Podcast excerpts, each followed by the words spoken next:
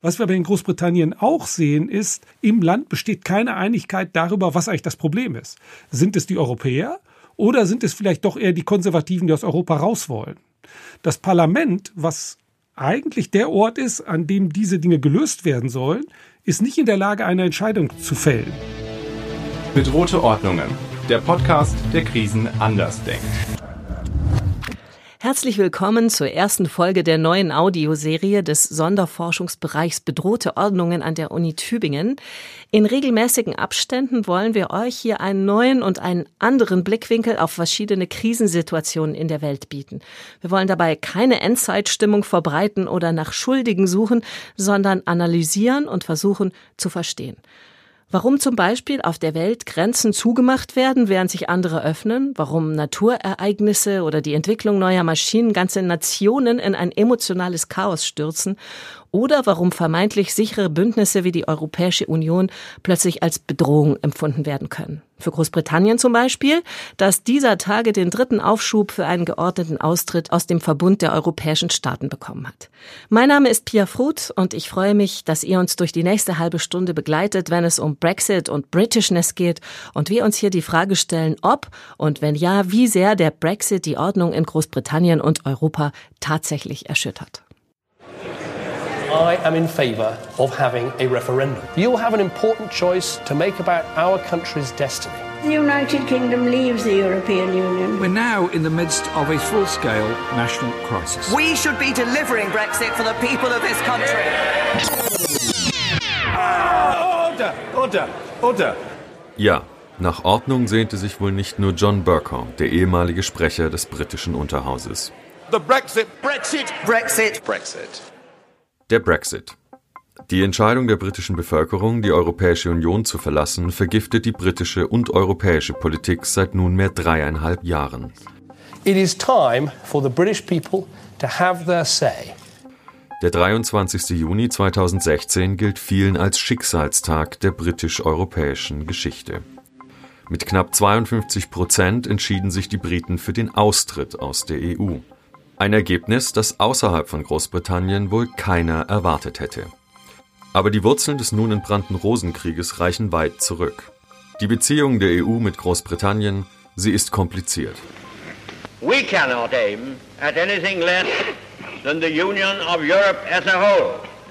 Bereits 1946 fordert der britische Premierminister Churchill die Vereinigten Staaten von Europa, durch deren Zusammenschluss Frieden und Sicherheit in Europa einkehren sollen. Großbritannien sieht sich in diesem Szenario allerdings eher als Freund und Unterstützer eines solchen Bündnisses, nicht aber als Mitglied. 1961 springt schließlich doch der europäische Funke über und die britische Regierung bewirbt sich um den Beitritt zu den europäischen Gemeinschaften. Doch die Union fremdelt. Zweimal scheitert der Antrag, bis Großbritannien 1972 schließlich doch den europäischen Gemeinschaften beitritt.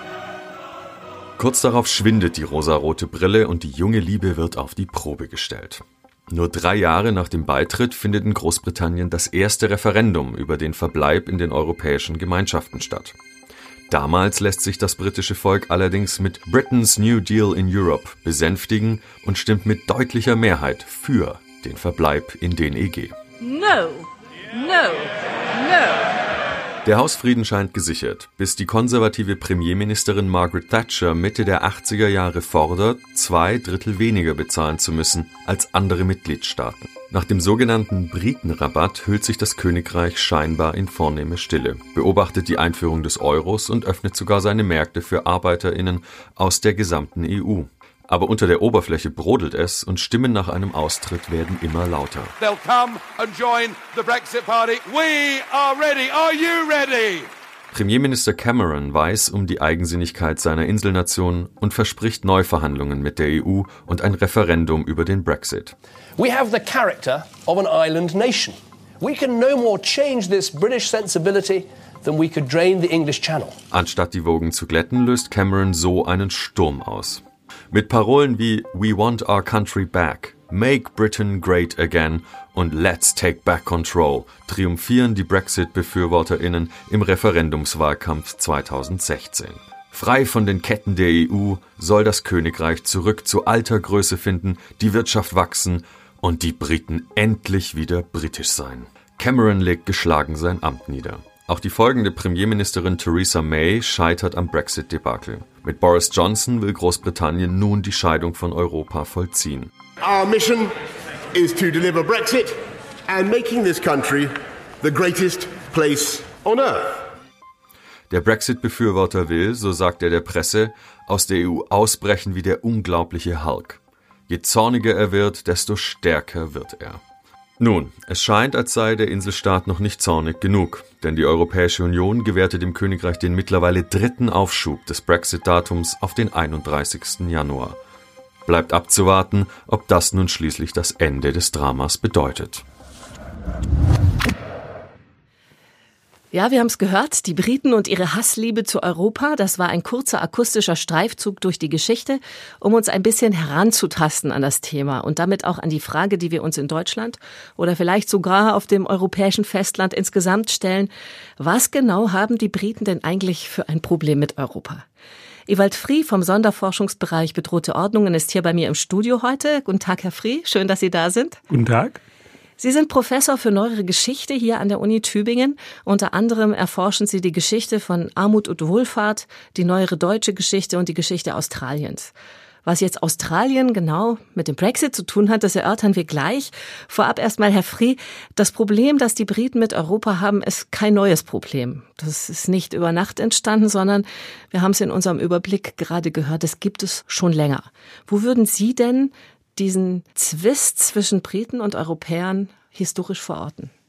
Ich glaube, dass wir bis ins 19. Jahrhundert zurückgehen müssen, um das zu verstehen, weil in den Hochzeiten des British Empire die Briten sich gegenüber dem europäischen Kontinent überlegen gefühlt haben und versucht haben, die Probleme, die es auf dem europäischen Kontinent für sie geben mochte, über Bündnisse zu lösen, die sie nach ihren eigenen Vorstellungen organisiert haben, weil sie halt die stärkste Macht waren mit der Industrialisierung im Rücken und ähm, den großen Besitzungen überall in der Welt.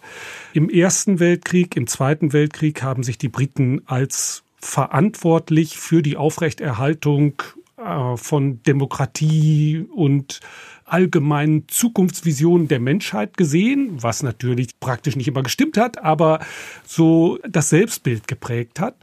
Und nach dem Zweiten Weltkrieg ist dann in den 50er, 60er Jahren in Großbritannien die Einsicht gewachsen, dass man sich das Empire nicht mehr leisten kann, dass auch die ehemaligen Mitglieder des Empires nicht mehr als Kolonien beteiligt sein wollen. Und dann hat Großbritannien nach neuen Partnern suchen müssen, ist auf Europa zugekommen und ist dann nicht sofort in die europäische Gemeinschaft hineingekommen, sondern erst nach mehreren Versuchen. Aber mit diesem Hinzugehen auf Europa hat nicht zusammengepasst ein Selbstverständnis, was noch aus der Zeit des Empire und der Weltgeltung gestammt hat. Und diese Spannung, die ist, glaube ich, dann seit den 60er Jahren da und geht bis heute nicht mehr weg. Mhm. Sie leiten seit 2015 im Sonderforschungsbereich ein Teilprojekt mit dem Titel End of Empire, das Ende des britischen Weltreichs, von dem Sie gerade schon gesprochen haben. Bis dahin, Sie haben es gesagt, war Großbritannien das größte Kolonialreich der Weltgeschichte und dann begann allmählich die Auflösung.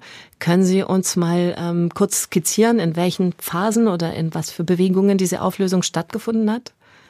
Wir müssen uns zunächst vorstellen, dass nach dem Ersten Weltkrieg ein Viertel der Weltbevölkerung und ein Viertel der Erdoberfläche zum British Empire gehört hat. Das ist eine wirklich enorme, ähm, eine enorme Größe.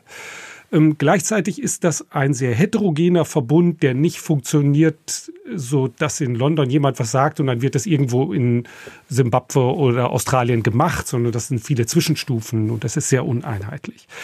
Dieses Weltreich löst sich seit dem Zweiten Weltkrieg auf in mehreren Schüben. Zunächst ähm, der indische Subkontinent 46, 47, dann die afrikanischen und asiatischen Kolonien eigentlich in den langen 60er Jahren.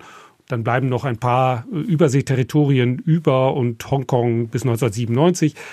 Und die Länder, für die wir uns in dem Projekt interessieren, nämlich die ehemaligen britischen Siedlerkolonien, Australien, Neuseeland und Kanada, die werden in den 60er Jahren allmählich selbstständig nur halb willentlich und halb werden sie von Großbritannien weggeschoben, weil Großbritannien in die europäische Gemeinschaft will und dafür diese alten Verbindungen zu den Empire-Ländern nicht mehr so gut brauchen kann. Die kann man nicht in die europäische Gemeinschaft mitnehmen.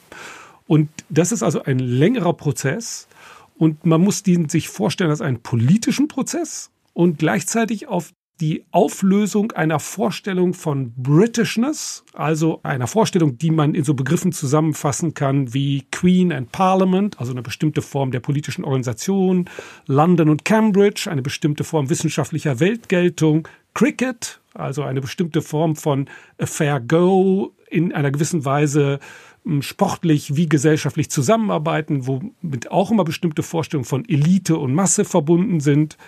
Natürlich äh, Empire, Churchill, Zweiter Weltkrieg auf der richtigen Seite stehen und dann auch Whiteness, also eine Vorherrschaft für die Weißen im Empire und natürlich auch Interest, also wir Briten machen Geschäfte mit der Welt und werden dafür sorgen, dass es nicht zu unserem Nachteil ist.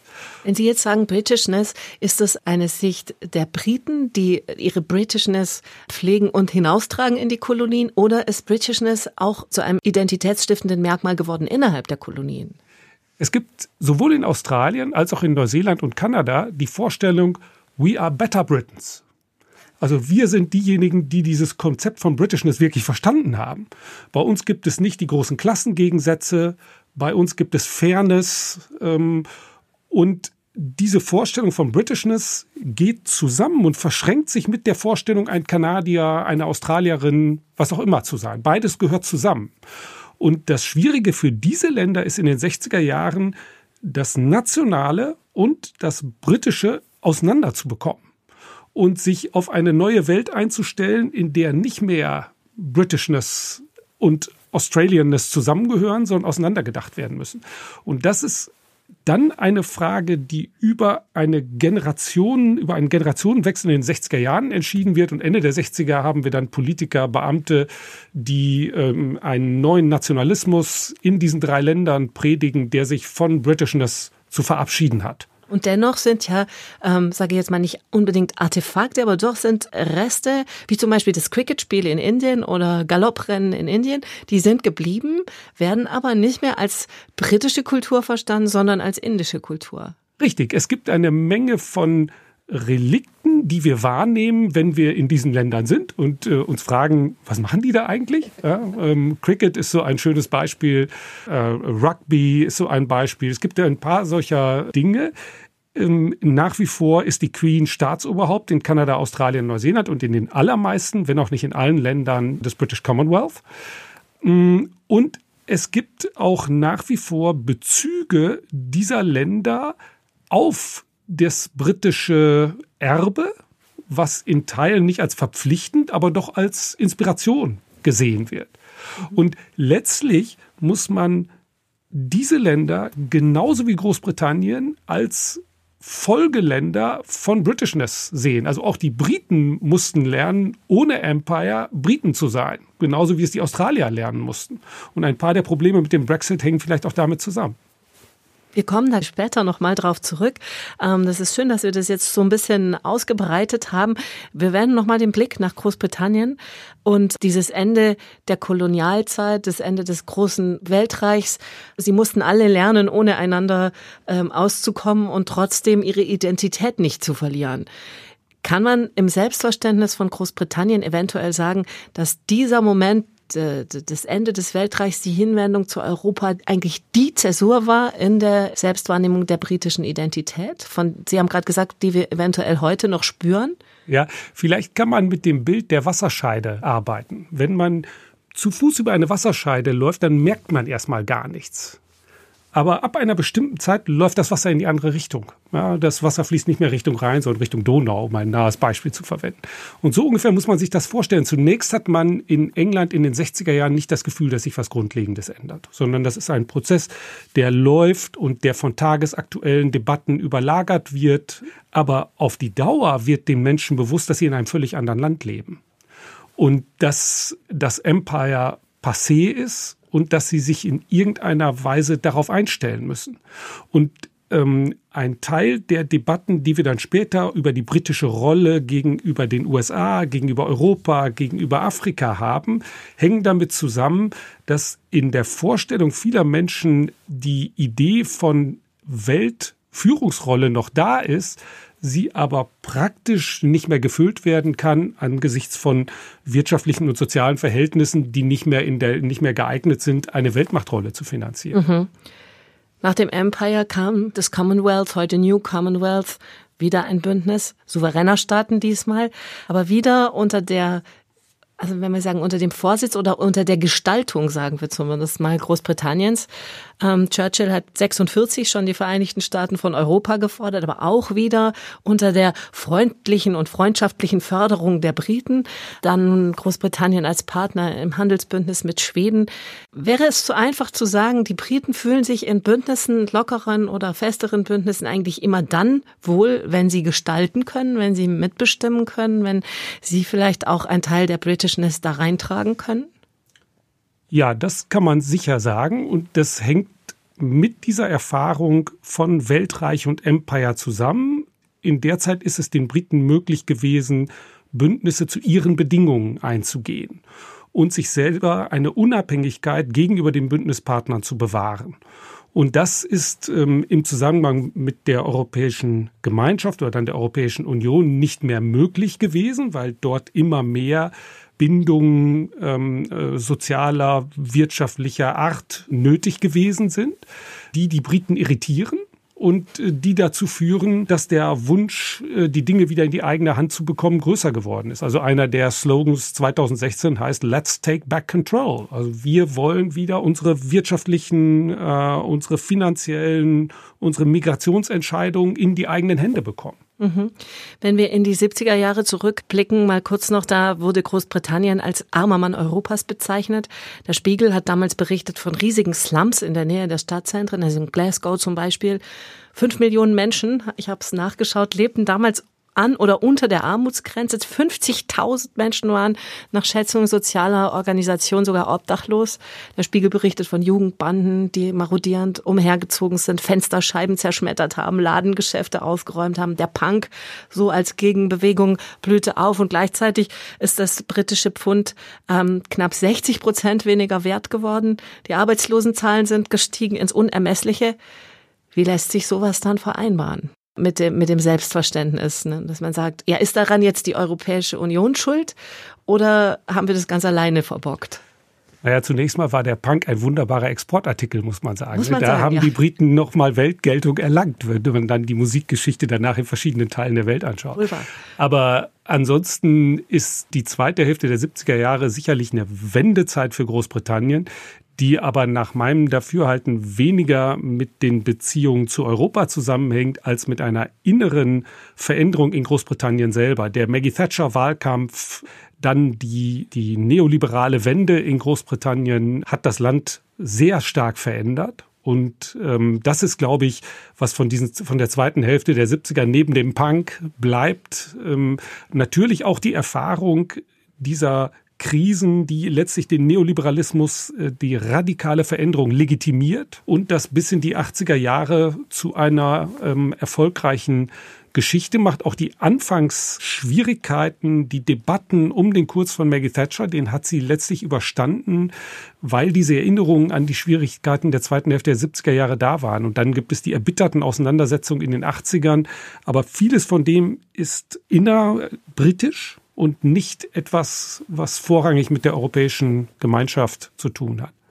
Das heißt, um die Briten vielleicht besser verstehen zu können, das war ja unsere Ausgangsfrage, müssen wir eventuell unseren europäischen Blickwinkel ein bisschen aufgeben. Sie haben ein Buch geschrieben, das ist jetzt gerade, ähm, habe ich gelesen, unlängst in die dritte Auflage gegangen und indem sie in die fünfte sogar, Wahnsinn, da haben sie die Geschichte der Welt neu erzählt. So zumindest ist der Titel des Buches und darin werben sie auch für einen weniger europazentrierten Blick auf die Geschichte der Welt. Würde das vielleicht in diesem Fall auch helfen zu sagen, okay, lass uns doch mal die Geschichte der Welt aus einem anderen Blickwinkel, so wie wir es jetzt gemacht haben, betrachten. Dann wird uns vielleicht auch klar, was die Briten derzeit umtreibt.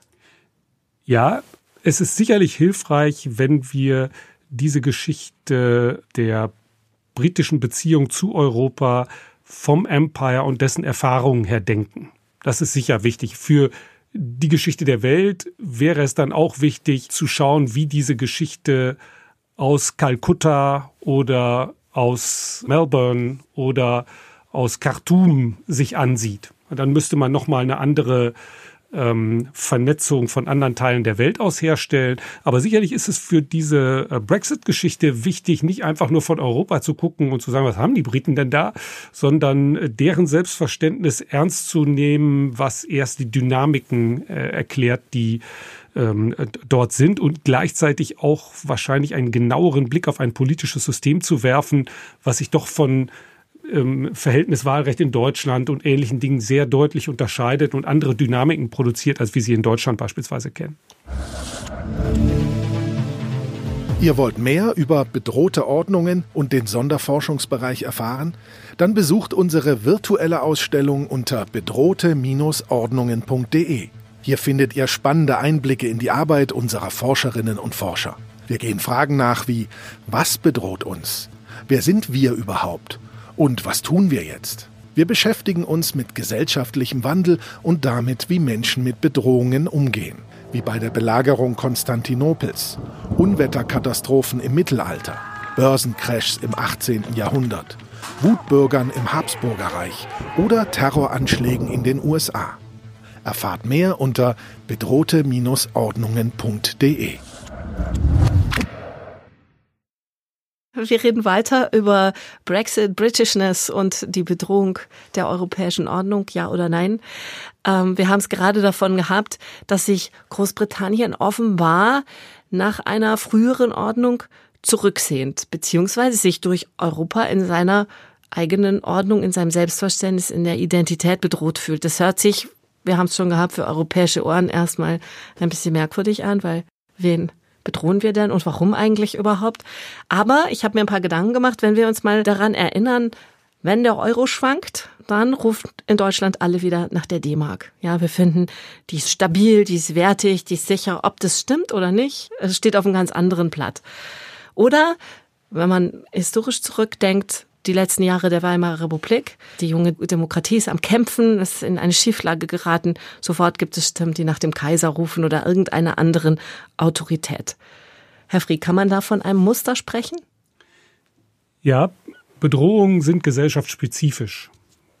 Nicht alle Gesellschaften sind in gleicher Weise bedrohbar. In Deutschland spielt die Erinnerung an zwei Währungsschnitte 1923 und 1948 eine große Rolle.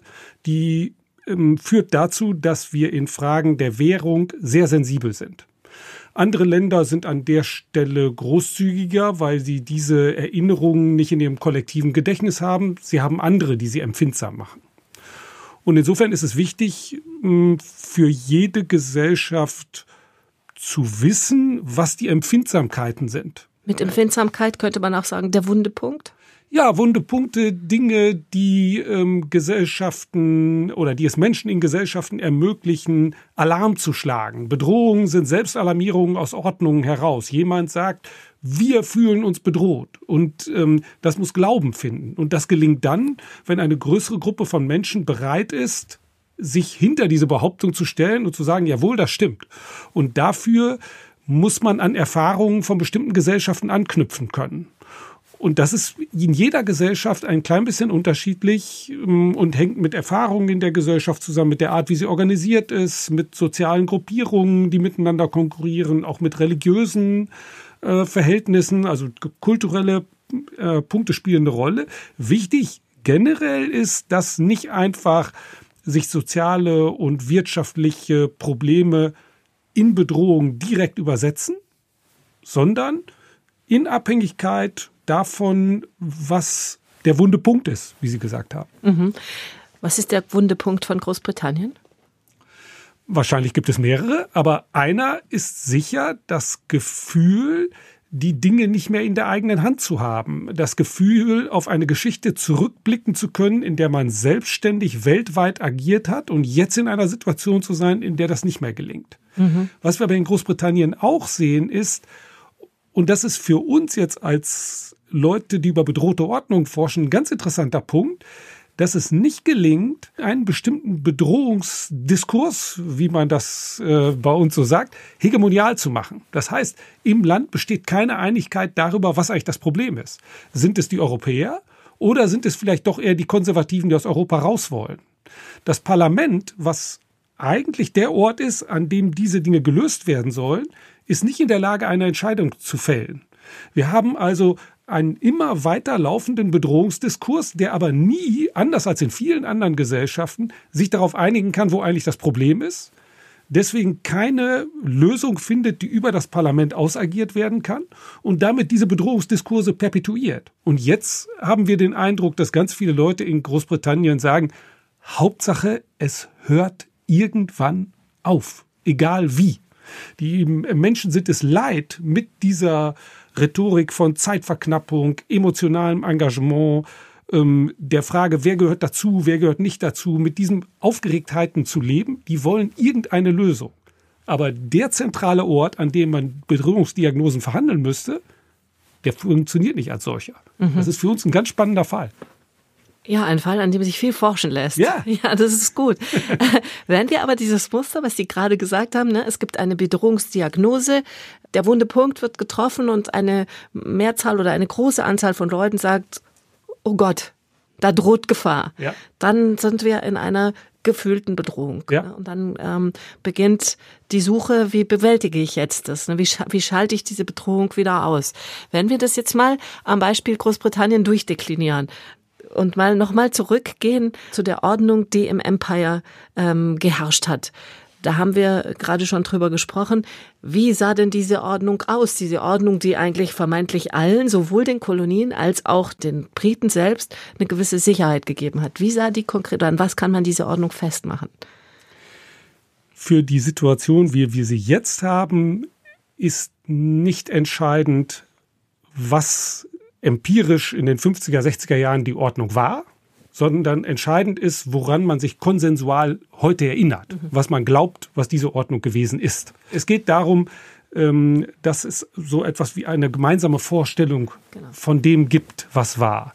Und das ist wichtig dafür, eine Lösung zu finden, weil ähm, in Gesellschaften, die sich bedroht fühlen, eine Diskussion darüber einsetzt, wer sind wir eigentlich? Und dafür spielt die Geschichte eine ganz große Rolle. Es gäbe Alternativen, aber ein ganz wichtiger Punkt ist zu sagen, wie sind wir so geworden, wie wir jetzt sind und was müssen wir tun, damit das weitergeht.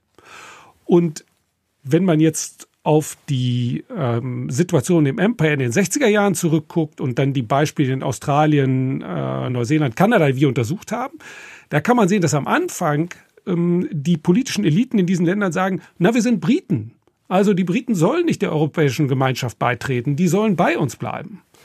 Und das geht aber nur zwei, drei Jahre und dann setzen sich Leute durch, die sagen, die Bedrohung ist gerade, dass wir so britisch sind, dass wir vergessen haben, dass wir Australier, Neuseeländer, Kanadier sein müssen. Und dann entwickeln sie so etwas wie ein New Nationalism. Das findet man Ende der 60er Jahre überall und Deutsche zucken so ein bisschen zusammen bei, dem, bei der Idee von New Nationalism, aber es war ein ganz akzeptierter Begriff in dieser Zeit in allen drei Ländern. Und für diesen New Nationalism blickt man dann wieder auf die eigene Geschichte des 19. und 20. Jahrhunderts zurück und sagt, wir waren immer schon eigentlich gar nicht richtig britisch. Und dann versucht man diese Art von Vergangenheitserzählung als neue Ressource für die Zukunft zu nutzen. Insofern spielt Geschichte immer eine ganz große Rolle ähm, für die Frage, was sollen wir jetzt machen?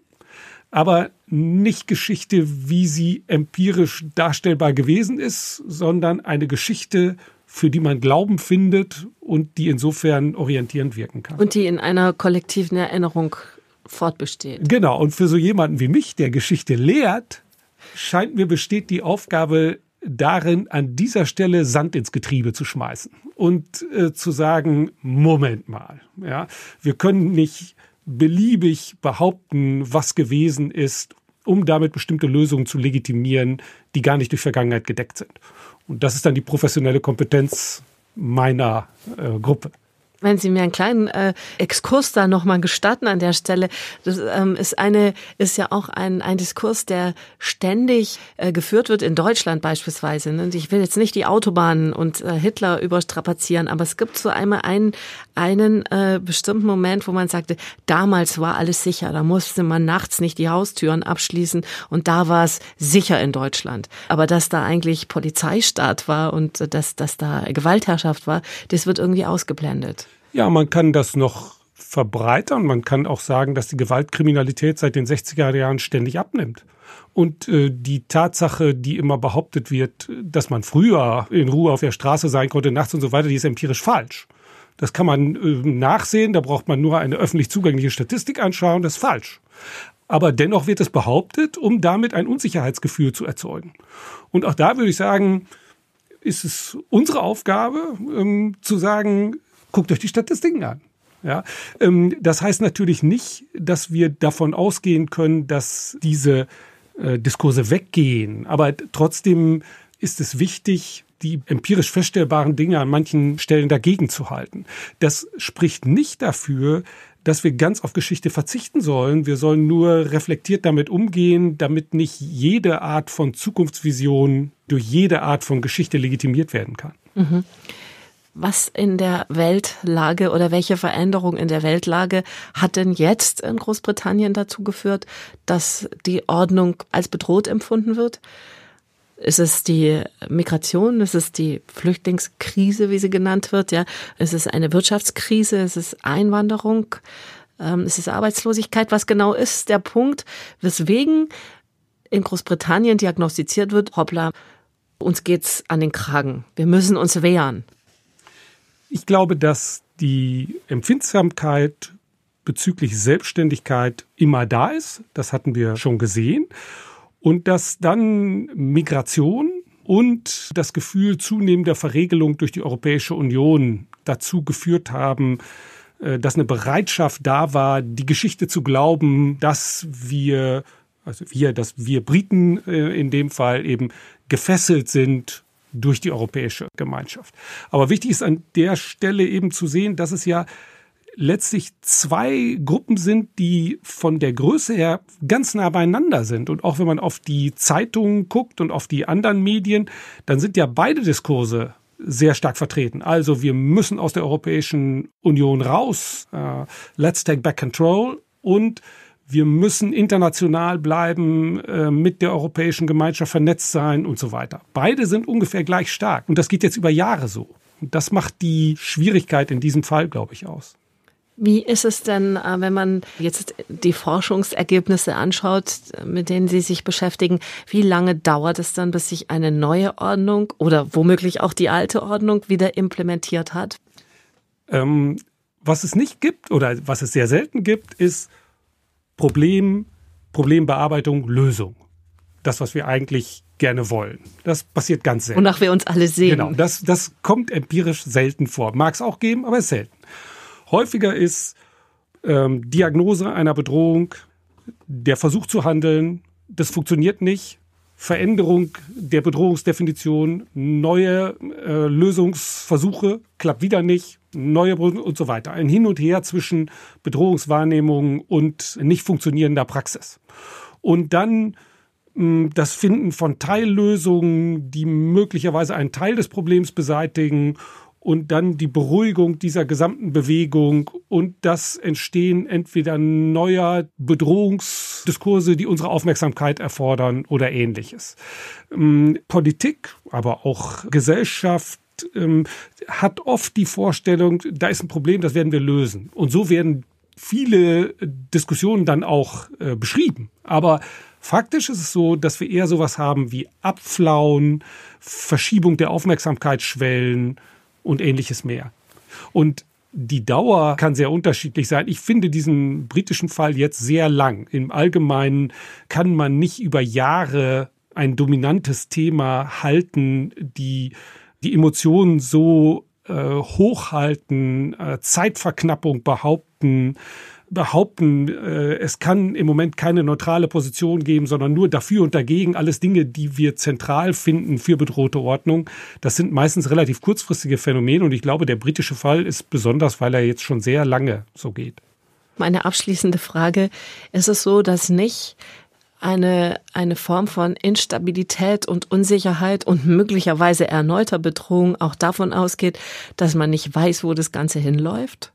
Ja, aber das ist natürlich ein, äh, immer so, dass die Zukunft offen ist und wir äh, nicht wissen, ähm, wohin das genau gehen wird. Wir haben ständig natürlich in Gesellschaften Unsicherheit. Das ist in allen Gesellschaften so. Die Zukunft ist immer unsicher. Was Bedrohungssituationen ausmacht, ist, dass Menschen behaupten, ähm, es wird sich ganz vieles zu unserem Nachteil ändern, wenn wir nicht jetzt handeln. Und zwar in dieser oder jener Weise, weil der oder die Schuld hat. Das ist das, was Bedrohung gegenüber dem normalen Gefühl der Unsicherheit auszeichnet.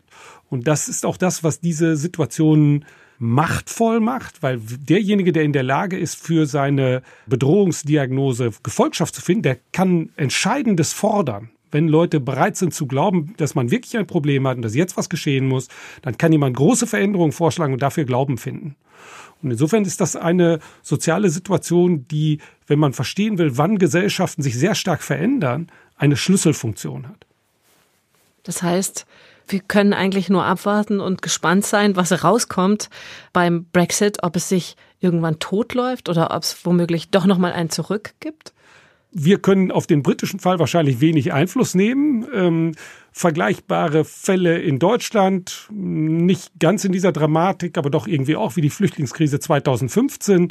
Da scheint mir es die Aufgabe von Wissenschaftlerinnen und Wissenschaftlern, zum einen den Prozess, der da gerade abläuft, beschreibbar zu machen, etwa indem man versucht zu zeigen, was Bedrohungen auslösen können, wie wir das jetzt gerade probiert haben.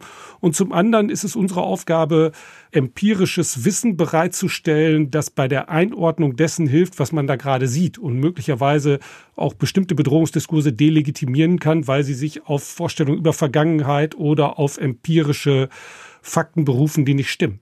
Stichwort Migration, Flüchtlingskrise. Darüber reden wir heute nicht mehr. Das wird nämlich das Thema unserer nächsten Folge sein, hier in der neuen Podcast-Serie des Sonderforschungsbereichs Bedrohte Ordnungen. Erstmal an dieser Stelle möchte ich mich bei Ihnen, Herr Free, bedanken, dass Sie da waren oder zu hören waren. Es hat sehr viel Spaß gemacht, mich mit Ihnen zu unterhalten. Ähm, wenn ihr Anregungen oder Kritik zum neuen Podcast, zu dieser Folge oder zu künftigen Folgen loswerden wollt, dann haben wir eine E-Mail-Adresse für euch. Podcast at sfb923.uni-tuebingen.de. In diesem Sinne verabschiede ich mich und freue mich auf die nächste Folge. Vielen Dank.